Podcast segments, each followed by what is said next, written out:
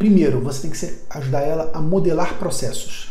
O que é modelar processos? É deixar bem claro como é que você faz cada uma dessas etapas.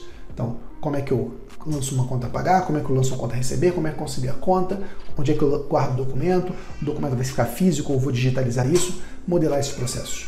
Segundo passo numa consultoria financeira, capacitar as pessoas. Você tem que ensinar as pessoas a executarem os processos. Não adianta achar que a pessoa sabe fazer. Se ela soubesse fazer, você não era necessário.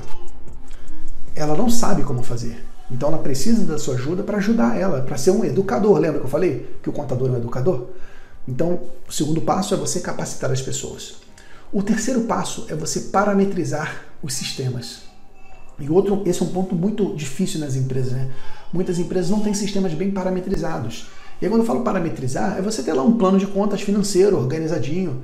Tem, pô, você chega em empresa, quantas e quantas vezes eu fui em empresa que tinha um plano de contas com três categorias iguais, da mesma coisa. Três compras de material de, de, de produção, material de consumo operacional, várias contas, categorias, enfim, uma bagunça. Então, se organizar lá, parametrizar um, conto, um plano de contas financeiro, se, se o cara emite nota fiscal pelo sistema, parametrizar a emissão de notas fiscais. Óbvio, meus amigos, preste atenção, tudo isso é cobrado, tá? Isso é um serviço consultivo, um serviço que tem que ser cobrado do cliente. Por isso só faz sentido para empresas mais organizadas que têm uma condição financeira um pouco melhor.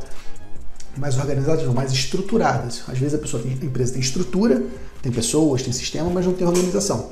Então, para essas empresas, a consultoria financeira é ideal. Então, você modela processos, capacita as pessoas, parametriza os sistemas e analisa os resultados. Você vai ajudar ela a interpretar o que aquelas informações estão dizendo. Porque também não adianta nada você ter controle financeiro por ter. Você precisa ter controle financeiro, ter contabilidade para tomar decisão.